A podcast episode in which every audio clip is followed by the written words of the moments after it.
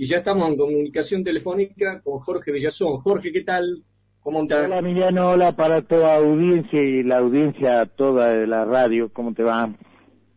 Mira, quiero preguntarte cuáles son los, este, los hechos que han convulsionado a la opinión pública y a la sociedad salteña en los últimos días. Y si a vos te parece bien, yo te tiro tres o cuatro temas como para que vayamos desarrollando. Sí. Primero, las declaraciones del actual, recientemente designado ministro de Salud de la provincia de Salta. El doctor Esteban.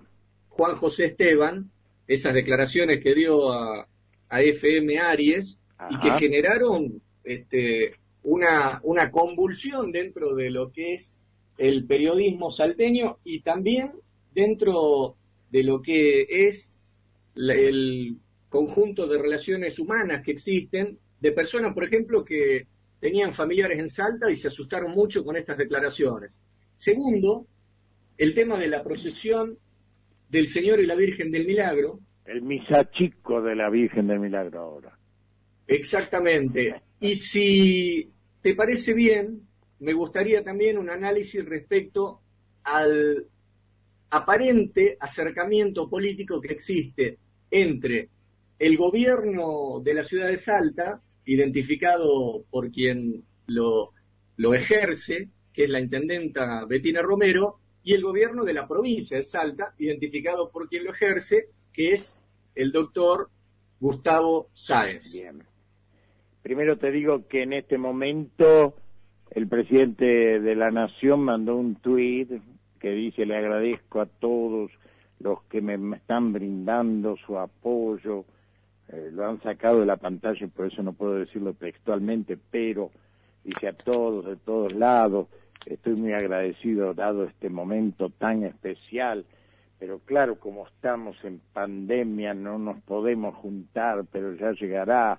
Y es un tuit preocupante. Claro. Porque pareciera, en principio, como que no hay necesidad de hacer porque no lo hace nadie. El apoyo, salir, manifestarse, no digo a, pie en la calle, manifestarse por las redes sociales, desde el balcón, desde la cacerola, desde donde sea. Si me permite, leo el, te leo el tuit. Ah, lo tengo acá. Listo. Agradezco todas las muestras de preocupación y afecto que he recibido. Los problemas debemos afrontarlos y resolverlos en paz y con sensatez. A quienes quieren vivir, venir a acompañarme, los abrazo y les pido que no olviden que estamos en pandemia. No potenciemos el riesgo. Te das cuenta, pero en realidad no potenciemos el riesgo de una confrontación, obviamente. Claro. Más allá de que si salimos nos podemos contagiar y demás. Pero quiero decirte, mira que, discúlpame, no te pedí disculpas que no empecé con lo que vos me preguntabas, sino que de golpe saltó esto, pero es que me impactó mucho. Porque esto, esto que parece una tontera, ¿cómo un presidente está agradeciendo los apoyos en este momento? ¿Qué, qué momento? ¿Qué apoyo? ¿Por qué? ¿Qué pasa? Bueno, pasa algo muy sencillo. Un grupo armado, reunión de personas, manifiesta frente a lo que podríamos denominar es un enclave que existe en la provincia de Buenos Aires, pero que en realidad es parte del territorio federal. Así que es. nada más y nada menos que la residencia habitual del presidente de la nación. Mira vos, y los tipos van ahí. ¿Y qué pasó? en las Fuerzas Armadas le llaman el comandante. Claro, comandante en jefe. ¿eh? Comandante en jefe de las Fuerzas Armadas. Claro. Exactamente. Entonces, Vos fijate que los que están ahí afuera son fuerzas civiles armadas que han rodeado este enclave, como decís vos, federal, y que no dejan salir ni entrar al presidente ni a nadie. Claro. Entonces, para salir hay que tener una bandera blanca, decir voy a charlar y me vuelvo a meter y así, nada más. Pero esto es muy grave desde el punto de vista institucional no lo quieren tomar así, no lo tomen. A mí no me importa. Yo apoyé un gobierno que llegó después de mucha sangre, corrida y de un lado, del otro, de arriba y de abajo, y en 49 días vi un golpe de Estado. 49 días duró ese gobierno. Sí, esas experiencias. el que lo hizo fue Perón. Y esas experiencias de vida. O sea que a mí, después conocí unos tipos militares que decían, dentro de 100 días, o usted cambia la vamos a voltear. Y a los 100 días justo fueron a buscarla en helicóptero y se la llevaron. Entonces yo digo, che, che, cuidado. También vi uno que decía, vamos por un sitio, carajo, vamos, ahora, ya, ta, ta, pim, pum, pam, pam. Y a la noche tuve que tomar el helicóptero y irse. Claro. Ojo, ¿eh? No, no, por También vino otro a reemplazarlo por imperio de relaciones políticas legislativas y a la semana se tomó un avión hacia su provincia y desde allá resguardado dijo, desde acá renuncio. Sí. Una semana. O sea que también vi otro muy valiente que dijo, yo me hago cargo y aparte les aviso que voy a ser el próximo candidato y voy a ser presidente de los argentinos y a poco de andar le mataron dos la policía la policía creo que fue la policía federal esa no no fue la policía de la, la bonaerense. La bonaerense le mataron dos jóvenes mientras Clarín sacaba la foto de cómo lo mataban y los colgaban de los pies. En el puente Porredón exacto que hoy se llama Compequi Santillán. Exactamente. No entonces imagínate lo que he visto en el último tiempo, te digo, ¿no? Bueno, y ni hablar... Yo, yo cuando veo una vaca lloro. Claro, ni hablar si nos retrotraemos. No, bueno. Y aparte de retrotraernos, insertamos esa, ese acto de, retrotraernos en el contexto regional actual. Bueno, pero vamos, vamos primero con lo que me preguntaste. Ya hicimos este introito Sí, En la primera parte, ¿cuál era? Que no recuerdo. La, primera parte era respecto a lo de Juan José Esteban. listo. Juan José Esteban llegó a una radio o por teléfono, como sea, hace una semana atrás, más o menos, días más, días menos, y dijo, en Salta Capital tenemos, estoy convencido, dijo, entre el 30 y el 40 eh, por ciento de las personas están contagiadas de coronavirus la cifra máxima o la cifra intermedia con sumatoria de 1 y 2 da que en Salta Capital habría 240.000 contagiados. ¿Qué? Sí, 240, el 40% dijo. Sí, sí. Pero por si fuera poco, lo digo a vida cuenta que en nuestro laboratorio, donde yo soy el jefe que controla los hisopados, tenemos 15.500 casos positivos en capital. Y yo fui a ver y teníamos 1.500 informados por el gobierno. Claro. Dije, esto es una locura. Desde algún sector del gobierno me dijeron, este tipo está loco, este tipo es un pelotudo, este tipo quiere ser ministro, este tipo... Ahora ya mismo voy a hablar con la ministra que está viniendo de Orán. Venía del despelote de Orán, la ministra, ¿no? y va, vete, que te coso, que se cree, que sé yo. Bueno, mira lo que pasó. Claro. Cuatro, cinco, seis días después, el tipo es ministro. ¿Cuál es su primer discurso? ¿Aclarar esto o no? Si no lo aclaras, y si los números oficiales son, los deja como está, chao, empezó de una manera muy difícil. Además, la, la gente que ve televisión y todo y que son trabajadores de la salud, le dice, lo recordamos que tenemos que hacer la paritaria, ¿eh? que no la hizo la ministra, ¿eh? ya otra dificultad.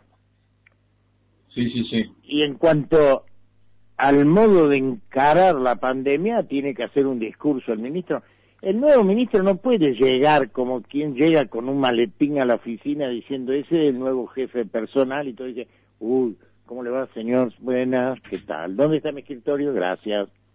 Tiene que sentarse ante el pueblo de Salta, porque el pueblo de Salta se acaba enterada anoche que el señor gobernador echó a la señora ministra de Salud.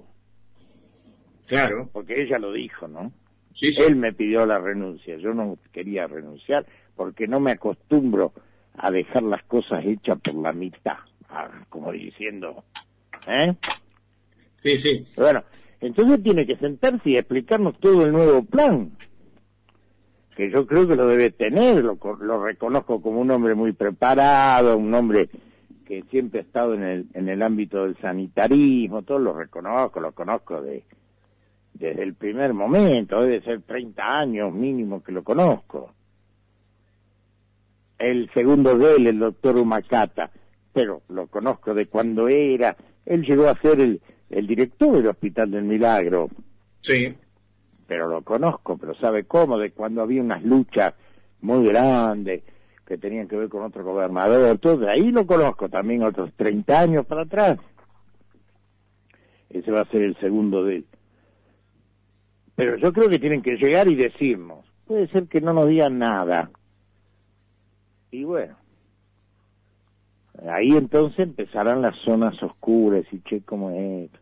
Y el segundo tema, que está también relacionado con este de alguna manera, porque si este tema de, de alguna forma nos pone en presencia de discusiones internas dentro de lo que es el gobierno provincial, el segundo tema que está relacionado con la procesión del milagro, descubre el mismo velo.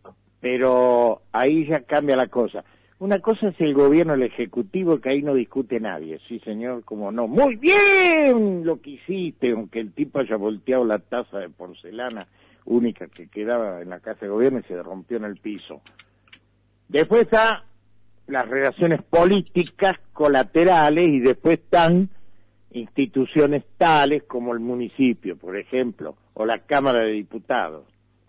Entonces está la iglesia y entonces el señor obispo se da el lujo de en pleno en pleno momento de restricción especial organizar una marcha tipo tipo este procesión alrededor de la plaza en donde irían todos los eclesiásticos que convocan esta diócesis, que son muchos, que yo me acuerdo el año pasado eran más de media cuadra de personas amontonadas.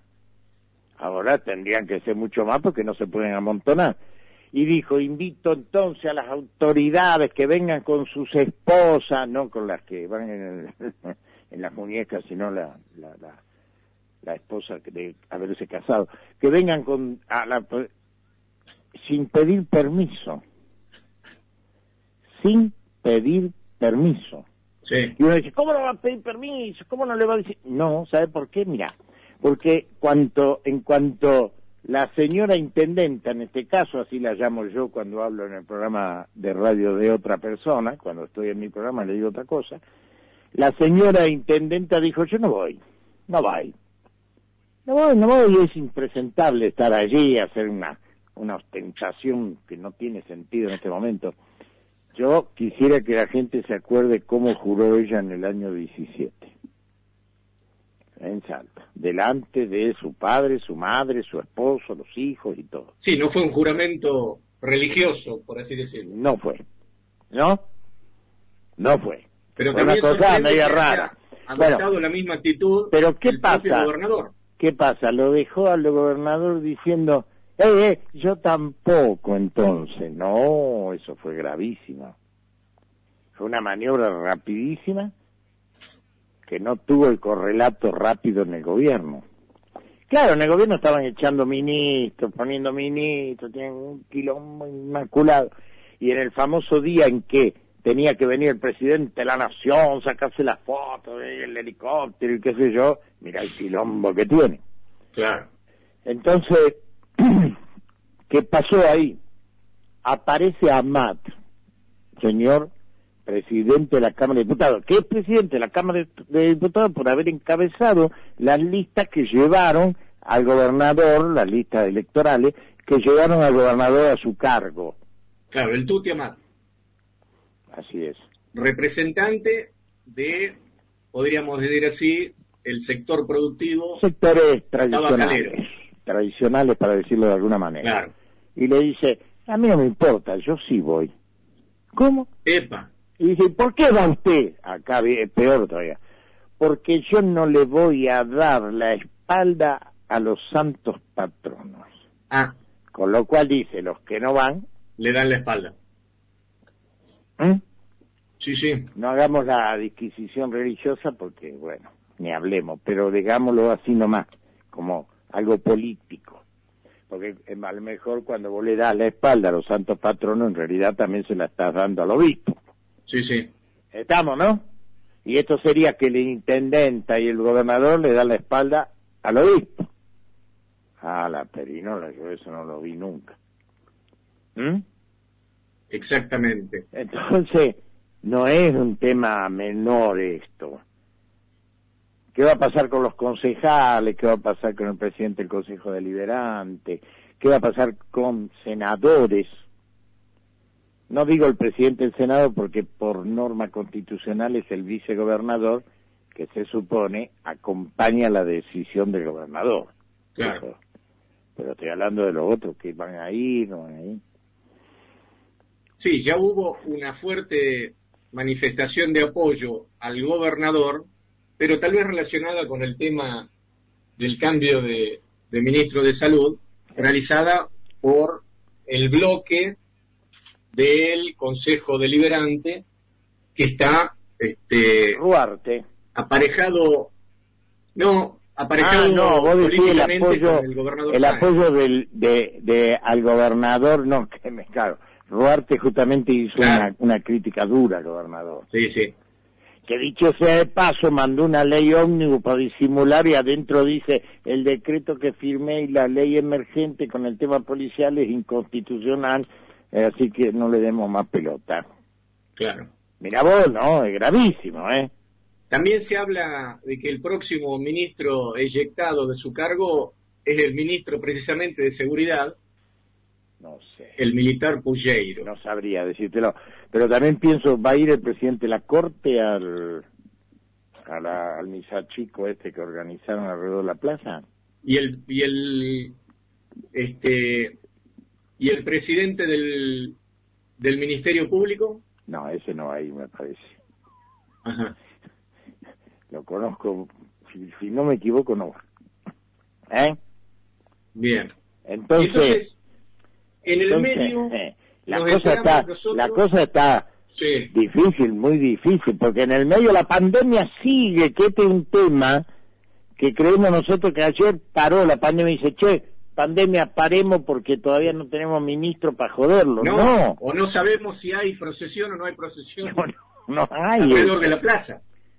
Y la procesión de este año debiera ser, hoy Señor del Milagro, te pedimos que nos liberes del coronavirus. Claro. Pero de eso no se atreve nadie porque, y si no, y si no es así, claro. o te abandonaron o no hay magia. Sí, sí. Pero entonces todo sigue igual. Ahora bien, quería decir yo, en el medio de la pandemia, en el medio de lo que estamos analizando en Salta, también hay una repercusión local de lo que tratábamos nosotros al principio y me gustaría que este sea el último tema, porque si bien es cierto, hubo algunas expresiones de políticos locales, como es lógico, el presidente del Partido de la Victoria, Sergio Leavi, se manifestó en apoyo al presidente Alberto Fernández, pero no pasó nada respecto a las otras fuerzas políticas. Me gustaría haber escuchado al presidente de la Cámara de Diputados, e incluso la señora presidenta de la Cámara de Senadores hacer una convocatoria vía eh, como sea, lo que quieran. Virtual. virtual. Es decir, señores, entremos en una sesión eh, informal, al menos, para manifestar nuestro apoyo irrestricto a el señor presidente y decir que lo que está pasando con la policía no es de nuestro agrado de ninguna manera, ¿no? Vos sabés que... de Rodríguez Larreta. no es la forma ni el lugar. sí. Es inadmisible la presencia de efectivos de la policía de la provincia de Buenos Aires, que no es la de él, ¿no? Por supuesto. Claro. En la quinta presidencial de Olivo es inadmisible, dice. Sí, sí. ¿Qué tal? ¿Eh? Sí, hasta Rodríguez Larreta. Claro, pero... Es más, yo diría hasta Fernando Iglesias. El mamarracho ese también salió a expresarse públicamente. a mí me gustaría ver un helicóptero, el de la provincia de Buenos Aires podría ser.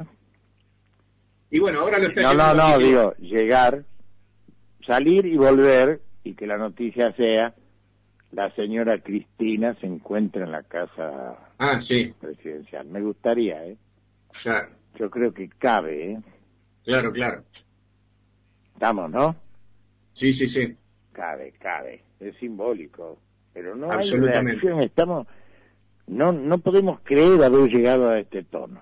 Eh, ¿A quién tenés invitado hoy? Contame. Hoy, dentro de dos minutos voy a conversar con Rodolfo Tailade, pero me gustaría... Duro, duro diputado, ¿eh? Duro diputado, presidente mm. de la Comisión de Justicia de la Cámara de Diputados. Sí, Muy bueno. Así que vamos a hablar con Rodolfo. decime, me despedís cuando quieras, ¿eh?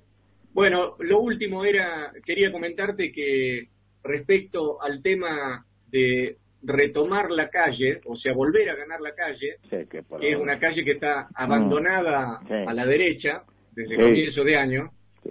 Hoy lo escuché al, al Tano Catalano, que es el secretario general de ATE. Ah, yo creí que le decías así al presidente de la Corte. y que dijo, y que dijo lo siguiente. Con un grupo de compañeros estamos analizando ganar la calle nuevamente, porque no puede ser que la derecha se haya apropiado de un territorio que políticamente nos pertenece. ¿Sabe cuál es el problema, no? La pandemia. No, eso no sería. No, ese porque, No, porque ese es un problema natural. El problema es que algunos días vamos a Olivo. Claro. Ahí te quiero ver. Así es. Bueno, bueno, yo te agradezco que me hayas invitado. Gracias a vos. Y bueno, quédate a escuchar la entrevista. Sí, sí, me gusta. Ese diputado es bastante durito y no tiene pelo en la lengua. ¿Eh? Así es. Gracias, Emiliano. Gracias, Jorge. Saludos a todos. Ah, muchos mensajes me están mandando los compañeros agradeciendo que te haya. Yo les agradezco a ellos. que participes en mi programa. Yo les agradezco a todos. Gracias. Chao, chao. Chao, chao.